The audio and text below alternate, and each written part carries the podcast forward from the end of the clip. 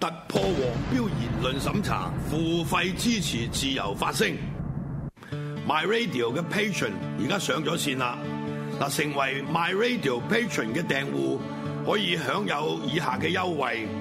第一種係銀級訂戶，即係每個月俾十蚊美金，咁你就可以優先獲得普羅政治學院新產品嘅更新通知，以及優先購買普羅政治學院嘅新產品，啊包括書啦，誒包括呢一個其他嘅產品，例如衞衣啊、T 恤啊等等，以及一站式可以睇到 My Radio YouTube 頻道嘅最新影片，同埋《癲狗日報》嘅新聞同埋採訪專訪嘅影片。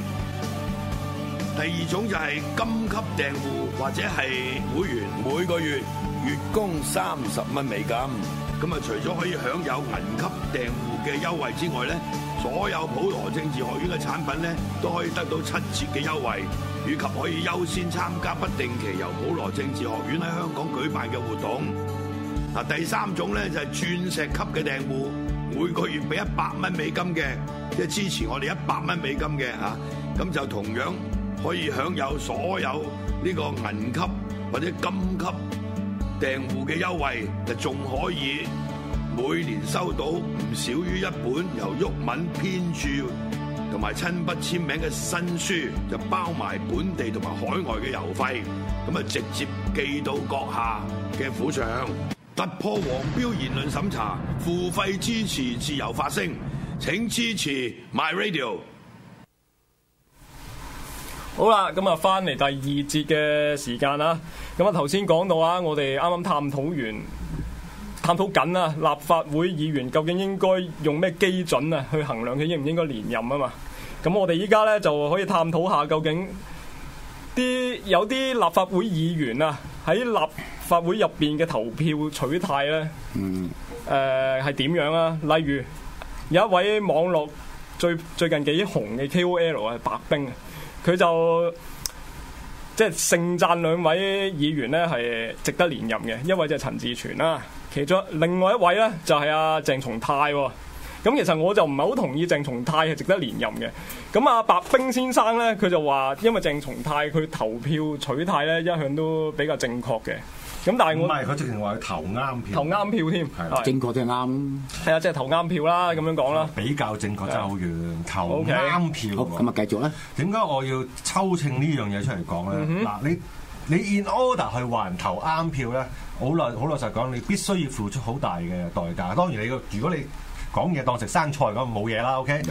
好啦，你譬如你話喺喺佢嗰個投票意向上，大家知我同鄭同泰有私怨㗎啦，但係呢 part 撇開佢先。嗯，你要話佢喺個投票意向上，誒、或者結果投咗出嚟，冇一太冇一個太大俾你抽正嘅空抽秤嘅空間，或者冇乜大錯嘅話咧，我可以同意。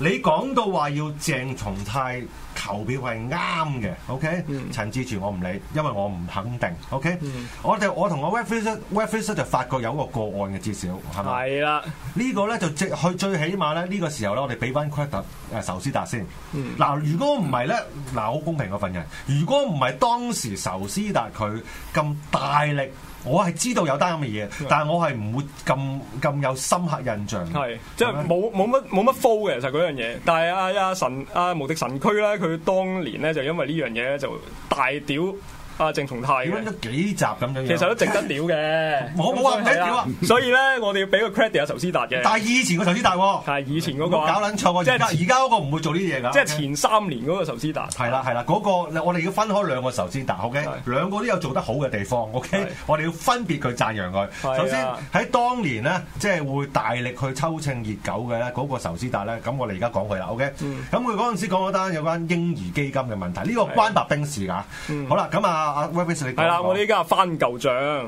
唔係 揾揾歷史證據出嚟。 O K O K，係咪揾真係哎係咪真係啱啊？我哋投我哋而家啱票 fact 啊 check 揾揾翻啲揾啲 fact 出嚟，究竟係啊鄭松泰有冇投錯票？係啊係啦啦，誒有係咪投投票都啱？係啦。嗱，exactly 高白冰啊！嗯哼，啲相我嚟幾次嗱呢單嘢咧，就頭先阿阿方志雄講過啦，就係嬰兒基金啊。其實呢個嬰兒基金咧係蔣麗雲議員提出嚟嘅。蔣麗雲議員係邊個？大家都知啦，袁秋姐咧就係阿民建聯嘅九資西啊深議員啦，九西九西啊，議員啊係啊。咁佢咧當年啦，二零一七年嘅六月咧就提咗一個議案咧，就叫做誒、呃倡議成立嬰兒基金啊。其實呢個嬰兒基金係咩嚟嘅咧？就係、有啲似我哋強積金嘅，嗯，就係、我哋每人咧就要經由機管局去投資。其實金管局入邊咧，嗰啲錢咧就我哋要供嘅，係啦、咁啊預計咧每個嬰初生嬰兒出世之後咧，就開個户口俾佢。十八年裏邊咧，即係每年咧就唔係十八年咧就儲蓄十六萬啊。係咁啊，供呢個嬰兒咧就去升學啊，又或者一啲生活所需啦。咁啊，以此嚟到舒緩呢個叫做跨代貧窮嘅問題。係啊，係啦，咁啊，鄭松泰喺呢一個議案裏邊咧，佢係投贊成票咧，就誒、贊成嘅蔣麗雲呢個議案嘅。雖然結果而言嗰個議案過唔到，係咪？你贊同嘛？你你嗯係啦攞，住嗰個係啊，佢嘅議案係過唔到係過唔到嘅係。過唔到佢過佢唔到雖然結果而言，佢議案係過唔到，你諗下個建建蔣麗雲唔係建制派，我都唔撚識講嘢啦。OK，、好嗯啦，建制派主動推出嚟嘅議案係夠姜過唔撚到嘅。OK，如果純講票數，佢哋夠團結嘅話係過到㗎。佢哋直頭你咧要分功能組別啊，都過唔到嘅。啊係啦，要分加組投上票咗啊鄭松泰嘅贊成都過唔撚到喎。你諗下嗰個嘢幾閪，即係你可以隨便講兩句嘅，溝一兩位議員話嗰、個嗰、個呃嗰、個咁嘅嬰兒基金有咩問題？係啦，咁啊會計界嘅議員梁繼昌啊，佢就話咧呢個議呢、個議員雖然係良好嘅，但係咧就無視咗實際嘅市場運作啊，過度簡化咗咧呢個低出生率嘅問題。係啦，同埋啊，呢樣嘢究竟係咪有辦法可以舒緩到一啲下基層市民可以向上流咧？嗰十零萬，好啦，咁仲有一位咧。仲有一位咧就係我哋嘅 dead body 啊，阿阿楊岳楊岳橋橋，係啦嗯。雖然咧，啊佢講咗一句好豪言壯語啊，叫雖千萬人吾往矣。係係 啦，目前啊社會不滿強積金制度多年。質疑強積金係向保險界作出利益輸送而設立，你蔣麗雲竟然仲整多一個基金嚟俾我哋食，嗱呢一個位呢、個言論咧，我係撐啊 Dead Body 嘅係，Dear Body 啦，我叫佢 OK。咁好啦，anyway 點都好，咁啊建制派都有啲反對啦，唔係就過到啦。係即係我只係想講，當你要去，我原本唔會特登攞出嚟抽秤嘅喎。但我個我認為咧，當你要去話一個人投啱票嘅時候咧，就唔該你做啲功課啦。嗯即係冇計嗰樣嘢，你你要贊同佢啊嘛，你要係你要攞佢個投票意向出嚟去做嘢，去說服其他人可以支持鄭松泰啊嘛，大佬啊，係嗯係咪？咁你就要做足多啲功夫咯。但係你可以反駁我嘅，你你咪話其實冇問題咯。建制派即係你會，即係如果白冰啊，我我純粹係回緊啦白冰啊，即係白冰你會，如果你會接受就係、就算建制派都可以投可以推啲好嘢出嚟㗎。嗯咁其實我哋立場就好撚唔同啦，老實講。基本上咧喺我嘅世界，當然佢冇話同我一樣啦係。我係唔覺得建制派係有好嘢懟出嚟嘅。即係蔣麗雲呢個議案啦，你簡直係覺得係閪啦，呢、個議案特別係就閪過蔣麗雲啦，未必，因為佢都好勁閪。閪。係好好撚難比較你兩個 兩個係，但係 anyway，我只係想講，其實因為白冰係比較走向一個路線，我自己覺得係都幾都幾幾反對派噶嘛，係應該喺佢嘅世界上係唔會容許見即係。泛民提出嚟嘅嘢都可以，唔係直情唔要添啊！屌嗱聲，嗯一定差唔多，一定唔要噶啦。咁建制派提出嚟嘅更加冇空間去支持啦，係嘛？冇錯。係咯，但係你譬如你話唔係喎，每一單嘢都要審視翻，我覺得審視翻好似再細細講審視翻呢一個咁嘅都好撚閪喎，除非你贊同 M P F，係確實好 啦。有冇人會贊同 M P F 咧？我唔知白冰，即係佢贊同我同埋我我我我兜咁大個圈去講，我都係想注重一點就係、你唔好輕易去贊同鄭松泰咯。OK，係係嘛？即係你一去贊同佢咧，我就好撚多嘢做。即係唔好太粗疏啦。唔係咁，我等我如果有機會去回應，可以回應嘅，或者佢覺得冇問題啦，或者有一對一一一一一堆大大解釋啦。嗱，呢個係同私怨冇關嘅，同埋我相信咧，誒、中間會有更加多有關。唔少嗱，呢、個點解？如果當啊當啊白冰睇漏咗啦，點解咧？因為呢個冇去到一個誒誒、大型啲嘅投票啊嘛，係，即係佢佢其實好，其實就 係啊，呢個議案其實好冇乜 focus 多人都已經唔記得咗啦。係啊冇乜 flow 嘅係啊，啊，咁變咗佢可能冇留意啲細節啦，佢覺得誒淨係睇翻嗰啲可能都係網民提出嚟嘅投票記錄啊、大體上嗰啲啊，咁佢覺得嗰個鄭重大都係投啱啦。係，咁有個咁嘅可能性都唔出奇嘅。嗯哼。咁啊頭先又提到阿仇斯達啦，係咁頭先我哋講咗以前啊嘛，嗯咁但係最近咧佢又炒咗一個問問題出嚟啊，係就係佢喺佢嘅網台節目入邊啊，竟然喺度讚揚民主黨當年誒入、去中聯辦爭取咗五席。超級區議會議席同埋增加咗五席嘅直選誒地區直選末席，嗯，佢話呢樣嘢我哋應該要多謝民主好黨明顯，喎，好明顯係斷章取義啦咁就係。嘛？ 唔係，即係你你如果直情覺得佢嗰個言，佢心入邊點諗我唔知啊。你係話佢嗰個言論就已經係直接讚揚多謝民主黨當年下入中聯辦，為咗為咗整體民主上爭取咗誒十席翻嚟咧，呢、個係唔公平嘅。嗯即係佢係佢佢佢有少少發脾氣嘅，係嘛？即係佢喺大家如果有睇啦，剪出嚟嗰段啦，屌我哋應該報不算啦。剪出嚟嗰段咧，其實佢最主要講緊，如果你想選，嗯即係講緊啲誒即係話最尾嗰只就係因為佢多多咗呢個五隻，其中一隻你最尾如果唔係佢爭取啦，你連呢隻都冇埋啦，大致上係咁啦。佢最想佢最想同佢講嗰啲嗰批人咧係佢口中嘅本土派想出嚟選嗰啲，係，你就同埋佢哋係唔 pro 民主派嗰啲人啊，嚇你就佢佢佢話你嘅政綱咧就唔好去屌泛民，就攞就咧係你應該話俾人聽你有啲咩好嘢出嚟做。好啦，咁然之後咧先至接翻落頭先嗰堆嘢嘅。咁喂，即係佢講講下有個聽眾係啊問佢講呢樣嘢咧係有個前提，佢鬧緊啲人嘅，係啦，咁鬧鬧上頭啦係啦，鬧鬧上頭就開始講翻，喂，如果你真係咁講嘅，咁咪其實都可以多謝佢嘅喎，咁樣樣嚇。咁但係唔係直接佢突然間有日覺得係啊大家不如去多謝佢哋誒呢班民主黨當日去幫我哋爭取到五席翻嚟咁先算啦。冇錯，佢有啲意氣用事啦，嚇包拗頸咁樣啦。但係其實佢嗰個時間咧，佢唔係講緊佢嘅政治理念嘅，即係唔係講緊佢嘅立場嘅或者政見嘅。不過一樣啊還一樣啦。嗱，我叫做幫佢講咗兩句誒，唔好誤會佢嘅説話啦。但係好嗯啦，但係呢個言論本身我就十分之唔同意啦。因為你話譬如誒、即係你擴大咗嗰個議席嗰、個所謂直選個議席嗰、個、呃、叫做擴大咗民主嘅，即係量變啦，叫做就係因我唔想講量量 變量變而質變啊嘛。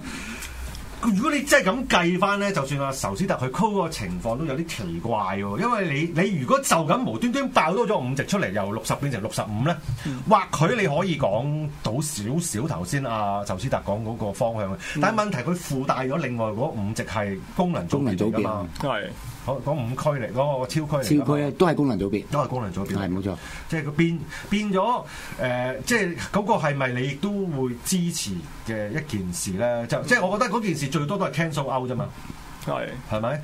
我都係，但係不過算啦。呢、個呢、個主張我講幾次啦，我成日都唔介意人哋密室談判啫嘛，我講咗幾次啦。你你主要你傾啲傾啲咩翻嚟啫嘛，嗯。係咪？即係你行唔即行係？個結果啫，要個結果啫。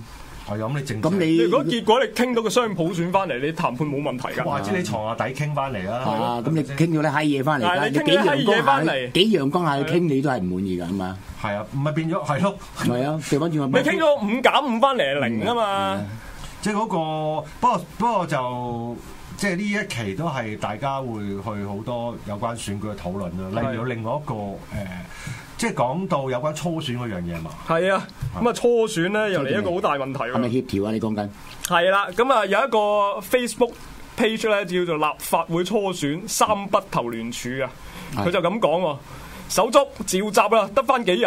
立會要初選，三不投聯署，咁嘅內容係啲咩嚟呢？好多人希望透過初選，今屆立法會選舉呢，去拎三十五加呢個目標啊。但係而家呢，初選機制有少少位呢，可能會令到我哋失腳啊，即係點講啊？睇下先啊，就係、呢，有三區嘅初選機制呢，都有冇約束力嘅情況出現啊。就係為咗令到初選順利達標呢，懇請手足一齊聯署，用民意去同選票施壓，即係同我哋啊，我哋係選票嚟噶嘛。而喂，家係啦，為咗大家嘅共同目標呢，令到三區重新談判，同意有約束力嘅真初選咁講喎。嗱係出真初選係嘛？係啊，有約束力嘅真初選。係啦，我唔係我我預計嗰樣嘢未發生嘅，我預計嗰樣嘢遲啲會有真三十五 plus one 嘅。嗱，同埋咧，佢最後有講嘅，起碼要有十萬人啊，我哋要有十萬人去捆綁我哋呢啲選票。 嗱，首先咧，佢要咁樣推個咁嘅誒呢個咁嘅聯署出嚟啦，就嗯同埋呢個告急啦，即 係係咪？係就好明顯，即係唔撚受歡迎啦。係啊，其實佢哋今佢哋其實都覺得依家咁嘅初選咧搞唔到嘅，因為有啲人根本唔會參加啊嘛。咩有啲人係想參加，佢唔會騷你啊嘛。唔係，我想講啊，初選究竟係啲咩嚟咧？簡單講兩句啦。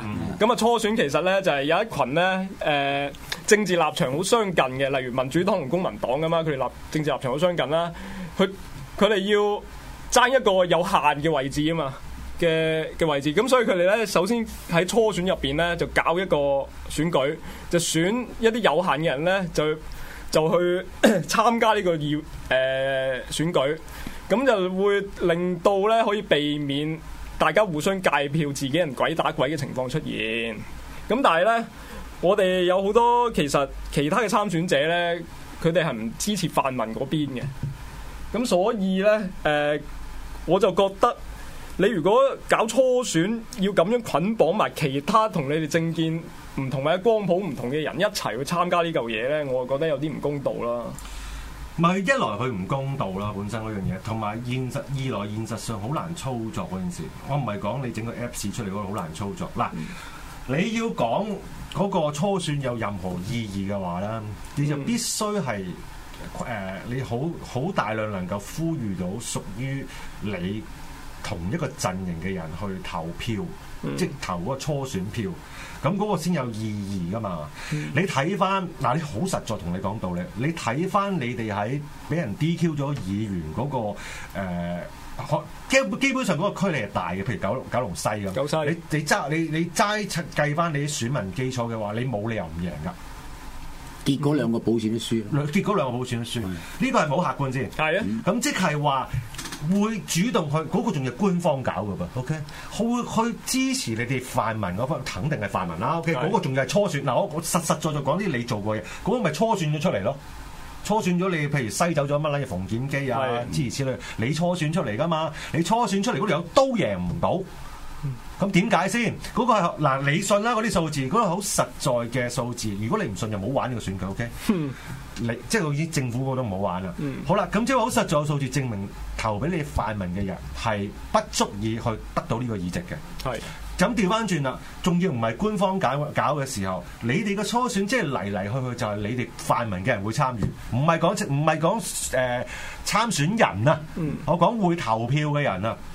咁如果你嚟嚟去去，我叫我當你可以 call 到你嘅支持者去投俾嗱幫，即係佢所謂 endorse 又好，或者參與你個初選嘅話，咁屌你老味嗰啲唔撚係泛民嘅人點撚得贏啊？係咯，一定贏唔撚到噶嘛！因為嗰啲參加初會會投初選票嗰啲人咧，佢係只不過係泛民 fans 嚟嘅啫嘛。你啲唔係泛民嘅人走入去一定輸硬㗎。係啊，同埋你好撚多陰謀論可以講啊！你又你又咁中意講，因為我全部都就住你班人講。你中意講人界票噶嘛？你中係你中意講話有啲人係誒。呃鬼啊共產辦嗯共產黨辦嘅鬼啦，或者係警方辦嘅鬼啊收撚咗啦，收錢嚟街票係啊啊！你咩咩咩嘢表面係黃，銀底係藍啦嗯係啊。嗱，我我話我話係啊係啊 OK，我信晒你啊，即係你講嗰堆嘢都存在嘅 OK，我唔係唔同意你啊。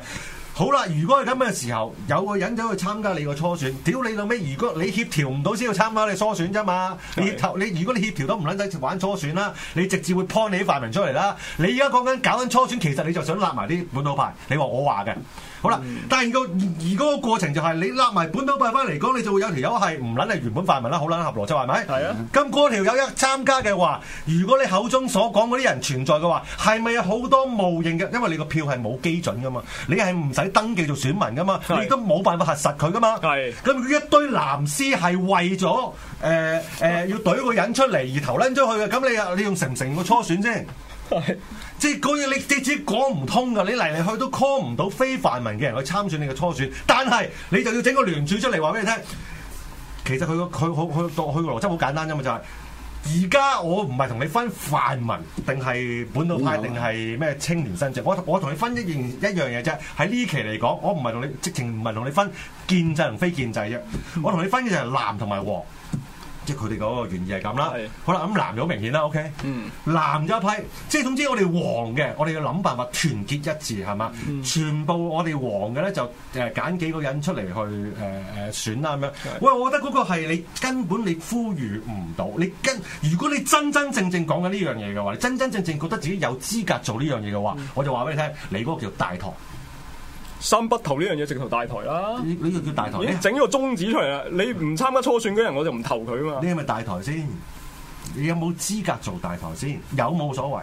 你有冇資格做大台先？好啦，咁結論，方志龍你係咪唔撚贊成初選？唔係喎，我贊成你初選喎。你初選係你哋泛民嗰邊搞。係啊，真㗎，應該㗎。你你泛民嗰邊搞個有搞個初選，剩翻嗰一席咧，或者兩席啦，有啲地方咧，你就唔好掂鳩人哋。嗯佢自自然然咧就幫你劃分埋啲票。你或話者我或者話咁樣得唔得啊？譬如某某一個直選地區，譬如有誒、呃九隻咁，有大約係五比四啦，咁咁講有五隻嘅泛民啦，大約啊，唔好理佢分本土啦，都係叫五五個。係咁啊，泛民嗰扎咧，佢自己有個初選啊，搞個三隻。嗯咁啊、另外嗰兩隻就本土係搞個初選，就揾人去選兩隻，咁得唔得咧？誒好理想咯咁唔樣。係原理上得，應該係好嘅，係好嘅。但係咧你嗰個數字咧，雖然你係亂噏啦，就咩亂噏？我有有呢個根據㗎。你都 OK 未聽我講乜？嗯你你你你嗰個你嗰個咧就係泛誒泛民佢哋唔會同意嘅，因為你啱啱嗰個數字嘅意思咧就係五五五份入邊咧嗯，泛民只係佔自三自份心，佢唔同意啊嘛，就話呢樣嘢。咁啊，就係唔好同佢玩初選咧。呢咁低卑微嘅要求，兩席係唔係一席咧？佢都呢樣唔肯，又係要啦呢樣佢又都要唔肯嘅，仲可以同佢初選，冇得初選㗎。呢個又要挖下民主黨啲瘡疤。記唔記得有一屆九西咧，李永達呢條呢條撲街，佢係同佢老婆咧分兩條。啊。佢唔係九西，係新西啊啊。新西係新西，唔好意思啊，新新西嗯西分兩條 team 出嚟嘅，係陳咁啊樹英有攬攬晒所有嘅誒議席嘅，係點知佢撲咗街噶嘛最後，係啦，係係啦啦。結結果咧，當應該係一誒二零一二年嗰屆係，夠結果咧就民建聯贏咗三席啊，喺新係啦西贏晒三席嘅。咁其實咧，我唔係想講個結果，結果佢撲咗街啦。但係佢哋嗰種狼子野心到依家都有啦。呢、個初選就係咁樣咯，佢係想立晒所有嘅議席啫嘛。其實佢唔想本土派參選添啦。我修正一句先，我自己咋？我覺得你用狼子野心咧，又未必啱嘅。即係我覺得政黨去爭取更多嘅議席，諗好多唔同嘅方法出嚟，我覺得係冇問題嘅。即係當年佢有個咁嘅 idea，跟住閪撚咗啦。OK，我覺得嗰個意志係冇問題，因為佢冇搞到其他人啊嘛。佢嚟嚟去都係自己個，即係相對嚟講啦，啲票係佢啊噶嘛。OK，係佢點樣分割嘅票，得到一個最完善嘅效果，因為好明顯個現實效果就係佢哋覺得呢票係嘥所謂嘅嘥咗嘅，嗯即係咩意思咧？原本你五萬票就夠入一一個議席㗎啦，嗯你結果然得咗八萬票，咁嗰三萬票而就仲要同一屆喎，如果嗰三萬票俾另外一個咧，就可以帶多一個入去嗯係啊啦係嗯啦嗰樣嘢係冇問題嘅，但係嗰個只限於嗰個係你自己入邊嗰個、呃、你個組織入邊，你要好好咁分個票咯。我再講大啲。嗯係就係如果我唔單即係咧，如果你搞個初選咧，係要包政即係所謂啦，我用用翻比較選舉嘅言論講啦，你要將非建制派佢立撚晒入你個初選嗰度咧，我話俾你聽，結果而言咧，你會輸得更多。嗯，我好直接咁講，我唔係幫本土派講嘢，或者誒、呃非係唔識啊非泛民嘅非建制啦，好撚複雜嗰件事，係因為咧，當你當你喺一個喺我頭先講嗰堆嘢入邊產生而成嗰、個嗰、個咁嘅初選嘅嘅情況底下咧，結果而言咧，你出嚟，譬如我唔係想鬧乜嘢啊，你出咗五個黃碧雲咁嘅人出嚟啦，即係呢個比喻嚟㗎，好恐怖啊！原本會投嘅人真係唔撚投㗎，係啊，但係冇計啊，因為你嗰個係你初選嗰個局出嚟㗎嘛。哦咁你要接受噶嘛？ 你唔好搞錯，選民係唔會接受你啲捆綁式嘅嘢㗎。你可以係啊你可以搞到最後，譬如你三不選三三不投，三不投三不投你你諸如此類嘅，你我哋咪三不選咯。你可能咧，得得得得，你可能可以搞到一批人，誒、好似有啲已經係啦，係佢唔撚係好泛民嘅，但係佢誒唔選啦。嗯你可能可以現，可你可能可以搞到呢個情況出嚟。係但係你結果而言，你出晒啲咁嘅人咧，選民有啲唔投就唔投，你睇長毛咪知咯。係啊，長毛咪就係、喂頂你成全香港，如果你單拖單單單單打獨鬥黃對藍嘅話，相對而言啦，差唔多黃係贏緊嘅數字上。佢輸咗，佢輸咗 啊，長毛喎，長毛啊佢唔係輸撚咗冇人識嘅喎，大佬，佢輸咗俾區議員，輸咗俾呢個李慧瓊李慧瓊。係嗯可以差唔多係最多人識添啦。如果你個識同唔識嚟講，所以你呢個機制根本就唔 work，即係話咧，你嘅重新做過話俾你聽，你嘅你嘅真正嘅做法，我唔係我都係嗰對，唔係反對初選啦。你真正做法就係你自己要豁嗱，佢如果可以好好似好蔡西西講到咁豁達嘅話，你覺得你呢區其實有有數都計嘅話，你聽啦。即係譬如九龍西咁樣樣，老實講啦，嗯你如果淨係計票，黃毓民嘅票一定唔係你嘅票啦，佢係啊負責屌你嘅，你話我話嘅，OK？係青年新政嘅票都我睇睇上屆啊，冇睇咁嗯撚遠，都唔係你嘅票嚟嘅。係啊，咁你你淨係呢啲票咧，其實你再搞下其他嘢啦，整得好地地，嗰其實嗰度兩隻嘅。即係你九龍，你九你九龍西嚟講，其實你應該係四比二嘅。如果你問嗯我係齋講票嚟講，係啊，所以就但係譬如你你自己去霸三席嘅，咁咪唔啱咯，係啊，係咪？但係但但但但係實際上佢係霸緊三席啦。而家似乎嗰個三誒九西有五席噶嘛，咁啊唔誒法誒誒保皇黨嗰邊係兩席係咁噶啦，差唔多叫做五對三啦。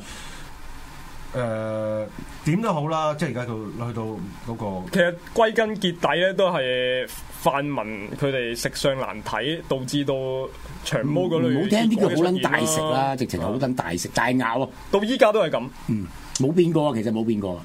誒咪去現實啲咯，現實啲你睇下可以點樣去好好去統戰你哋嗰邊嘅。唔 係佢佢亦啊都可能係睇到今年嘅區議會選舉啦，一對一哇贏到咁撚厲害，咁佢諗住整個初選先，哇贏鳩緊嘅，諗住係咁樣。誒唔係初選都 OK 嘅，都係都係嗰句，你哋自己搞。嗯但係佢唔侵你玩嘛，唔係啊，但其係佢實侵你你係唔應該玩去玩。但係呢個係局嚟噶唔嘛。係咯？你你試下啦，你唔同佢打招呼啊，佢都搞你啊！要點話嗯你係鬼啊？